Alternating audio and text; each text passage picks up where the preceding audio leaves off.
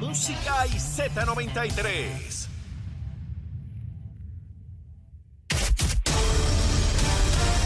Buenos días, Puerto Rico. Emanuel Pacheco informando en los titulares. El alcalde del municipio de Bayamón, Ramón Luis Rivera Cruz, informó ayer que se comenzaron los trabajos de demolición de la residencia al borde del colapso que mantiene la carretera 831 cerrada. Además, añadió que acelerarán los trabajos para lograr la apertura de la carretera que sufrió grandes derrumbes durante el huracán Fiona. El negociado de la policía informó ayer el hallazgo de un cuerpo calcinado dentro de un vehículo incendiado en la carretera PR3 a la altura del barrio Palmer en Río Grande. Según el reporte, la policía municipal patrullaba el área cuando encontraron el vehículo en llamas, que luego fue apagado por los bomberos. La víctima, que no ha sido identificada, se encontraba en el asiento del conductor. En otras notas, el Departamento de Recursos Naturales y Ambientales informó a través de su secretaria Anaís Rodríguez Vega la compra de 44.13 cuerdas de terreno adyacentes al bosque seco de Guánica para ser integrados al Parque Nacional. La adquisición se hizo por 80 mil dólares a través del programa Legado Forestal. En noticias internacionales, en Brasil, miles de simpatizantes de Jair Bolsonaro se tiraron a la calle ayer 15 de noviembre, día de la proclamación de la República de Brasil, en al menos 12 ciudades, entre ellas Río de Janeiro, Sao Paulo y Brasilia. Los manifestantes le piden a las Fuerzas Armadas brasileñas intervenir ante la victoria del expresidente liberal Lula da Silva, quien ganó las elecciones presidenciales hace dos semanas. Hasta aquí los titulares, les informó Emanuel Pacheco Rivera. Les espero en mi próxima intervención aquí en Nación Z Nacional con el licenciado Leo Díaz, que usted sintoniza a través de la aplicación La Música, nuestro Facebook Live y la emisora nacional de la salsa Z93. Hablándole claro al pueblo. Nación Z Nacional, soy Leo Díaz. Buenos días a todos. Leo Díaz en Nación Z Nacional por la Z. Y de regreso aquí en la última media hora de Nación Z Nacional con el representante Gabriel Rodríguez Aguiló. Gabriel, antes de entrar a todo el introito ese que yo di sobre el sistema de producción de energía, la recomendación de almuerzo. Pero Leo, yo voy para el área oeste, hoy unos compromisos, así ¿Así? que sí, ¿Vas sí. voy en búsqueda, eh, oeste y después sur, voy en búsqueda de, de ¿De un mofonguito. ¿Mofongo? Sí, mofonguito hoy porque el día es largo, Ajá. con un pescadito frito por el lado. Oye, oye, un pescadito. Sí, Mira, pescadito no frito. viene mal un chillito, mi hermano. sí, Chillito sí, frito. Oye, hace tiempo no le meto mano a ese. Con un mofonguito, Un mofonguito por el lado suave, ¿sabes? Suave. Oye, Y definitivamente hay que bajarlo con algo bien frío. sí, Bien frío. algo que esté bien frío. Eh, mira, Raulito por allá rápido. Raulito, eso es para el, eso es para el sábado, Brincando papá. la vez, eso es para el chichorreo, Raúl, estate quieto, estate quieto, que estamos a mitad de semana, hijo. Llégale, que hay de coco y almendra. Ah, eh. Mira, está buena la cosa. Ya saben, pescadito, el, el que a usted prefiera. Uno se Ah, entretiene. a mí me gusta el chillito frito, mi hermano, pone eso en el plato ahí, sabroso. Con calma, con calma. Con, con, Pero tienes ya más o menos un lugar visto o No, va no, por voy, ahí? voy en búsqueda, llega, llega a esa Llega. área ahí. Sí, sí. Va de Mayagüez con toda esa curva ahí. Ah, va todo ese litoral, baja a Mayagüez y sigue por Cabo Rojo Estamos- y llega hasta la zona sur. Sí, estamos en Añasco eh, repartiendo pavos con OTSEC, que está en una campaña de Ah, llevar ok. el pavo a las comunidades. Oye, es caro que a están la los familia, pavos. un pavo carísimo. Eh, pues la, la OTSEC con Thais Reyes, licenciada, están por, por los diferentes municipios Ok. repartiendo unos pavos a las comunidades, ¿verdad? Que sean identificadas eh, eh, en sus agencias. Ajá. Y luego, pues vamos al proceso político, que es la, la ratificación del comité en Lajas. Ah, va a estar en eso. Ok. Gabriel, te hablaba antes de la pausa sobre toda esta situación eh, donde el gobernador ha logrado eh, que incluso traigan generadores gigantescos en barcaza. Yo no sabía que eso existía hasta ayer. Y, y la credibilidad que se ha ido ganando dramáticamente. Que FEMA, que al principio era bien riguroso para hacer el reembolso, ahora te adelanta la mitad del costo del proyecto. Esto es un cambio dramático en este esfuerzo. Eh, lo más importante es eso. Para mí lo más importante, luego habla- hablaremos de las barcazas, nos enseñarán cómo son esas barcazas, pues yo no tampoco tenía idea que, que eso existía de esa forma, ¿no? Eh, y que las vamos a tener disponibles en Puerto Rico. Pero para mí lo más importante es eso, Leo. Eh, todos los fondos que se, se obtenían en el, en, el, en el Congreso de los Estados Unidos luego de María y las diferentes emergencias, la pandemia y todo, que, que la comisionada residente gestionaba, el gobernador gestionaba, eh, en el pasado llegaban al escritorio del, del pasado presidente Donald Trump y se firmaban. Pero por el lado había unas letras pequeñas que le ponían a la firma, debajo de la firma que era, eh, añádele burocracia, Ujú. ponle limitaciones para que los fondos no salgan para Puerto Rico. Eso es lo que pasaba. Cuando llega Biden, la relación que tiene el gobernador Pedro Pierluisi con Biden y el liderato del Partido Demócrata comienzan en primera instancia a flexibilizar lo que son todos esos trámites burocráticos, todas esas restricciones. Y eso fue bien importante, pero esto sí que es bien significativo. Un adelanto de un 50% de cada proyecto, prácticamente, Leo, es asegurar la permisología que se requiere, el diseño que se requiere y el inicio del proyecto. Porque a veces tenemos el dinero, pero el, el 25% o el 30% se va en diseño, permisología y planos y cosas. Así que teniendo esto como base, lo que, lo que representa, Leo, en Puerto Rico esto ahora es que vamos a ver fluir todos estos proyectos de reconstrucción de, de- del sistema energético, particularmente de la generación, que es lo que nos hace falta. Escuchar al gobernador esta mañana hablar de que lo que representa eh, estas barcazas y estos generadores son cerca de 800 megavatios. Eso es un número Enorme. impresionante Enorme. y bien importante. Porque tú ahorita, antes de la pausa, decía que estamos por debajo de 2.200 megavatios Ayer- de generación. estuvimos en eso. O sea que estuvimos en la línea finita, finita del apagón general, Así es. pero bien finita. Así que con esto aseguramos tener eh, energía eh, en la generación constante para mantener el sistema. Y algo que estoy viendo, y el próximo lunes habrá una conferencia de prensa a estos fines, pero yo, yo lo estoy viendo. Ujú. Yo vivo en Barrio Cordillera de Cielo. Nosotros voy para la carretera 149, Ujú. en la 146, que es la que llega a Utuado, donde yo vivo.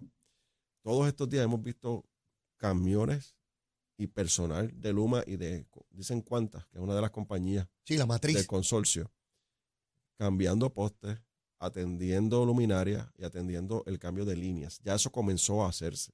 No eso es- allá en Ciales. en Ciales, en el barrio Frontón de Ciales, bajándose a Cordillera. No es que son postes que se viraron con Fiona, con María, es que están reemplazando. Sustitución total. Comenzó el proceso ya de reconstrucción, de reemplazar la- la- el sistema de, gener- de, de distribución que es tan importante. Y eso, eso es vital. Eso quizás no se, no se percibe. A menos que no lleguen por tu casa y tú veas los camiones Exacto. y te quedes sin luz un rato. Sí, si tú no eres de ese barrio allá arriba, no sabes que se no, está no haciendo te das eso. cuenta.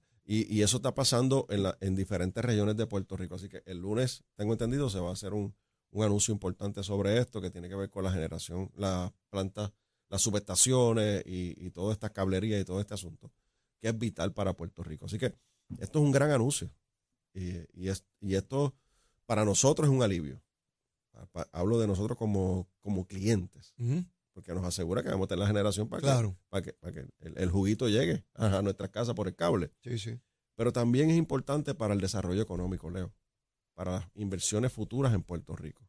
Si no tenemos un sistema de generación estable, confiable, que las empresas y los inversionistas vean que hay un movimiento en esa dirección de, de tener estabilidad en el sistema energético, es bien difícil la inversión y el desarrollo económico. No que vengan nuevos Ujú.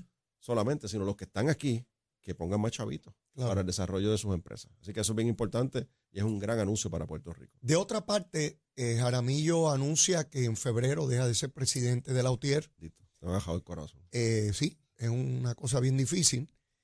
Yo, mi, mi lectura de eso, Gabriel, nadie deja una posición como esa. Eh, eh, cuando Ricardo Santos presidía eso, lo presidió por 300 años. Ahí los presidentes duran muchísimo y nadie quiere soltar esa teta porque eso paga una barbaridad de billetes ser presidente de la UTIER, que es el secreto más guardado del mundo. Yo le pido transparencia a todo, pero no dice cuánto gana el presidente de la UTIER, ¿verdad? Ni los y bonos. beneficio, y, eso. bono, y aquello y lo otro, sentadito en una sillita sin treparse en los postes a, a subir machete ni nada de eso. Eh, mi lectura política de este asunto es que Jaramillo no quiere quedar como el que dio por terminada la UTIER. Él comenzó el proceso de desaparición de la UTIER. Ya más de dos terceras partes de sus unionados no existen porque estaban en el sistema de, de- de distribución. Los que quedan están en las plantas generatrices, cerca de una tercera parte. Pero ya sabemos que la administración de esa parte generatriz también se va a privatizar. Claro. Ellos tuvieron la opción de ser la unión obrera de Luma, pero por cuestiones ideológicas, políticas, porque es una unión eh, socialista. Y esa es la verdad, no hay que tener miedo. Uno no se muere por ser socialista, el Y- que quiera hacerlo lo es. Y la otra parte que- sobre eso, que tienes toda la razón, es que también eh, tenían que abrir los libros. tenían que de- dejar saber que cómo se manejan libros. los chavitos allá adentro. Tenían que abrir los libros. Y parece que no querían tampoco que la gente supiera en qué ellos gastan los chavitos, aparte de Viagra, porque en el 2012 pedían Viagra en, el- en- en el, en el convenio colectivo. Entonces, Jaramillo, y que se retire y que viene otro ahí que va a asumir la presidencia y toda la cosa. Y esto lo empato, Gabriel, con una expresión que hizo ayer Aida Díaz, presidenta de la Asociación de Maestros, que culpó a la Federación de Maestros porque los maestros no tienen ese bono que se va a distribuir ahora, producto del excedente con Eh. el plan de ajuste fiscal. La parte de 11.360 dólares. Exacto, esa, Esa parte. esa cantidad, porque cuando Aida Díaz y la asociación estaban buscando un acuerdo con la Junta para poder ser acreedores hoy a ese dinero, la federación se opuso, porque la federación, al igual que Jaramillo y la, y la UTIER, son entidades y organizaciones obrero-patronales que su primer objetivo no es la relación obrero-patronal, es ideológica. Correcto. Hacen igual que grupos feministas y ambientales que se escudan, se esconden, se enmascaran detrás de causas justas, pero lo que vienen directamente es a promover un elemento ideológico. Y mira dónde está hoy los maestros que no cogen ese dinero por culpa de la federación y mira por dónde Y anda la los pies. federación se fue por todo Puerto Rico. Se fueron por todos los medios, pero se fueron por todas las regiones y por Ajá. todas las escuelas para que se le votara en contra al acuerdo. Y hoy, cada maestro y cada maestra de Puerto Rico tienen que darle las gracias a la federación que dejaron de devengar cerca de algunos 8 mil dólares de un bono especial que el primero de diciembre, Leo, Ujú. se va a haber depositado en las cuentas de banco de cada uno de estos trabajadores. Digo, 3 mil no son malos, tú sabes. Pero yo creo que... Pero mil son mejores, se vi como dicen los nenes. más mejor. Más mejor. Es Está más mejor. Más mejor, como dicen los nenes. Así que eh, la, la realidad es que eh, tú, bien, tú bien lo dices, estas uniones, más allá de buscar el beneficio y la protección de su matrícula en cuanto a, a la relación obrero-patronal, ellos todo lo que buscaban y todo lo que buscan todavía son eh, adelantar las agendas ideológicas, particularmente en contra de una administración cuando es del PNP. Y eso te, hablaste ahora de, de los movimientos feministas que a la menor provocación Sí, se paran en el puente ahí frente a Plaza Las Américas Ajá, y ajá. paran el tránsito en el viejo San Juan y se meten en la calle Resistencia que ellos llaman o ellas llaman. Pero cuando tu- hubo la crisis en el Partido Independentista puertorriqueño, donde mujeres independentistas, líderes dentro de ese partido, acusaron a un candidato y a un asesor de la senadora del Partido Independentista, María de Lourdes. Santiago, Se escondieron, estaban de vacaciones, no hablaron. no hablaron. Nunca. Nunca las vi en la Plaza Democracia protestando. Nunca lucha siempre ganó. Nunca las vi frente al Partido Independentista protestando. Nunca las vi con unas pancartas en el puente de Plaza Las Américas protestando. Eso, eso lo, lo empujaron para que se fuera por debajo de la mesa. Así que están retratados, Leo. Completamente retratados. Y hablas de, de la salida o la extinción de Lautier, una, una unión que fue bien fuerte y Oh, bien, vocal en Puerto Rico. Década. Arrodillaba gobiernos PNP y populares en medio de las sí, elecciones. señor, sí, en convenios colectivos los arrodillaba. Sí. Pero, pero parte de, de- de todo ese movimiento ideológico en esa, en esa unión también está el fracaso de, de lo que ocurrió con el plan de retiro de los, de los empleados de la Autoridad de Energía Eléctrica. Porque, de hecho, Jaramillo estaba en esa junta. Y cuando viene el proceso que comienzan a abrirse los libros y a ver el desmadre que hay con, con las cuentas de retiro de los empleados de, de prepa, él sale de la, él sale de la junta, renuncia a la junta. Y es parte, tam- fue parte también del problema. Así que no tan solo es este asunto, sino que hay otros que, bene- que perjudican a los pensionados que también eh, Jaramillo y la Unión tuvo parte.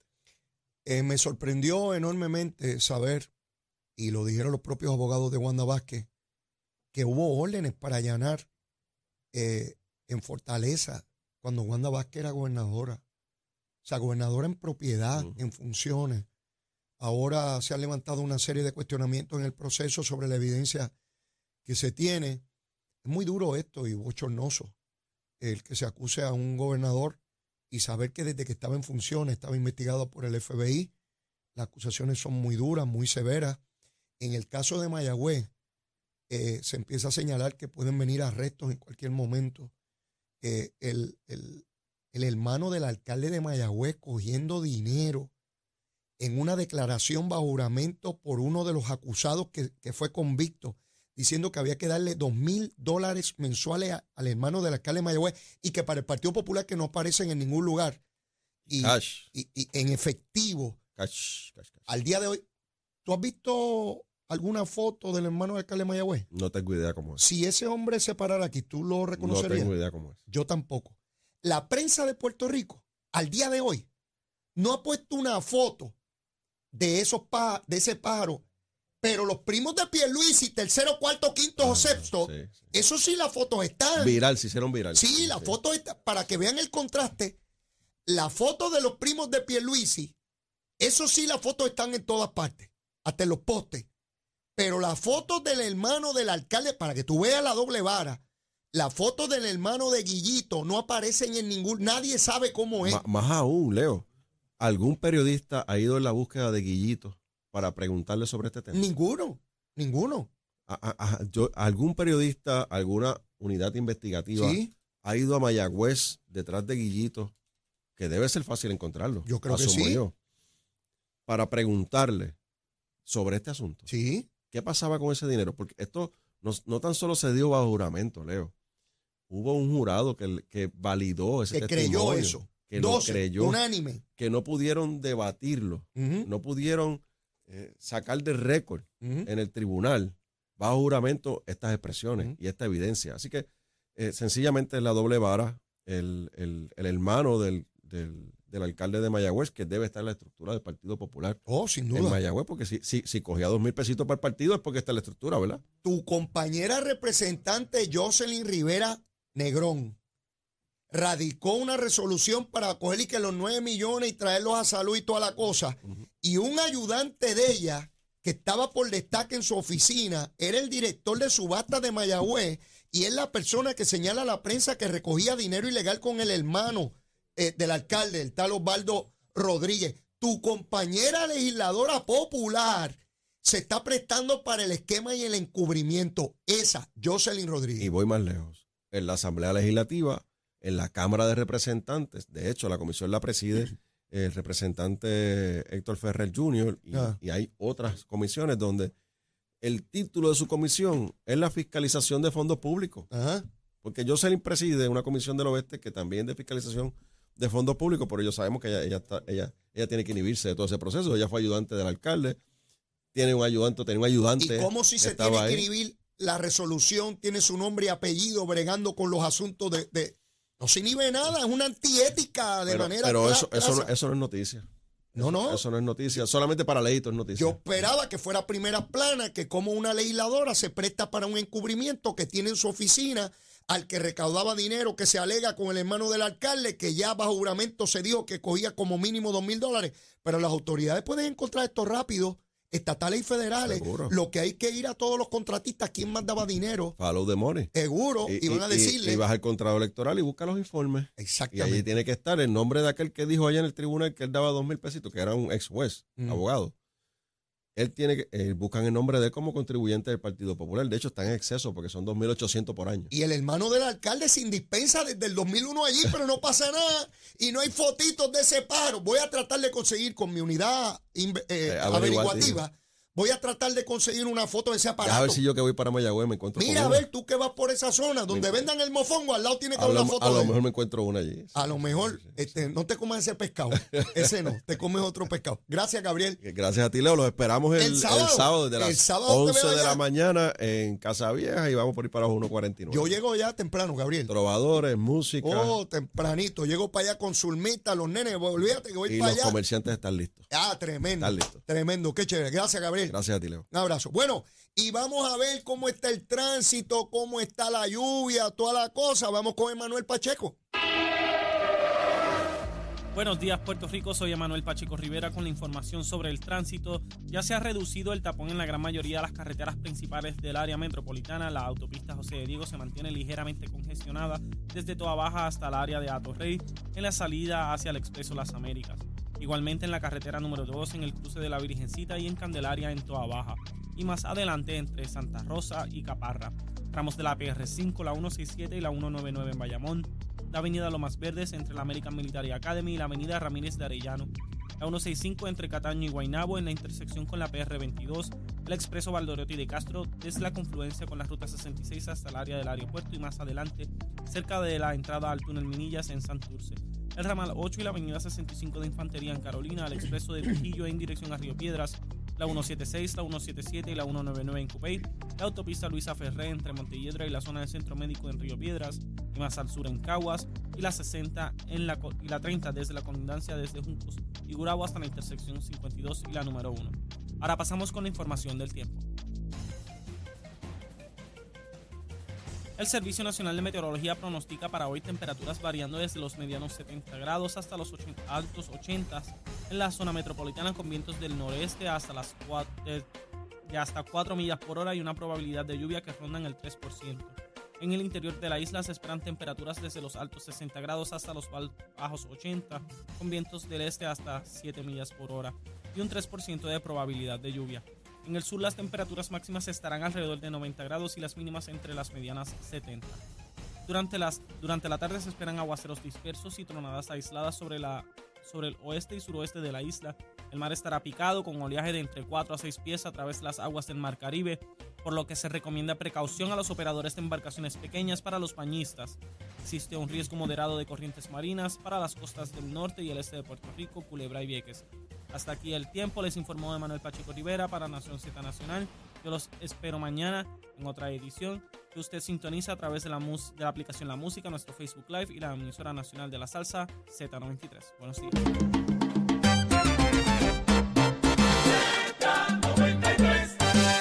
Bueno, mis amigos, ya en los minutos finales del programa, Donald Trump anunció anoche algo que ya no era sorpresa, que corre a la presidencia de los Estados Unidos. Vamos a ver si DeSantis se decide a enfrentarlo. De hecho, he visto encuestas donde De Santi lo aventaja cómodamente. Va a estar buena esa pelea, así se da. De otra parte, la tensión mundial creció enormemente ayer cuando cayó un proyectil en la zona de Polonia eh, y mató a dos personas. Se entendía que era proveniente de Rusia, pero se ha corroborado que era eh, un misil disparado por las fuerzas ucranianas defendiéndose de Rusia. Así que fue un, un accidente. Pero el mundo entero estuvo en un vilo que no fuera la OTAN a meterse dentro de esa guerra. Pero bueno, vamos a ver si eso disminuye y logramos la paz en esa zona tan convulsa. Y mire, yo no tengo tiempo para más. Mire, la súplica de siempre. Y todavía usted no me quiere. Mire, mire. Bizcochito de tití, seguro que sí. Nene bueno, quiérame que soy bueno. Y si ya me quiere, sígame queriendo. Abrace corazón. Siempre se puede querer mucho más, por supuesto. Será hasta mañana. Besitos en el cutis para todos. Llévatela, chero. Hace 38 años, un visionario llamado Pedro Arroyo creó el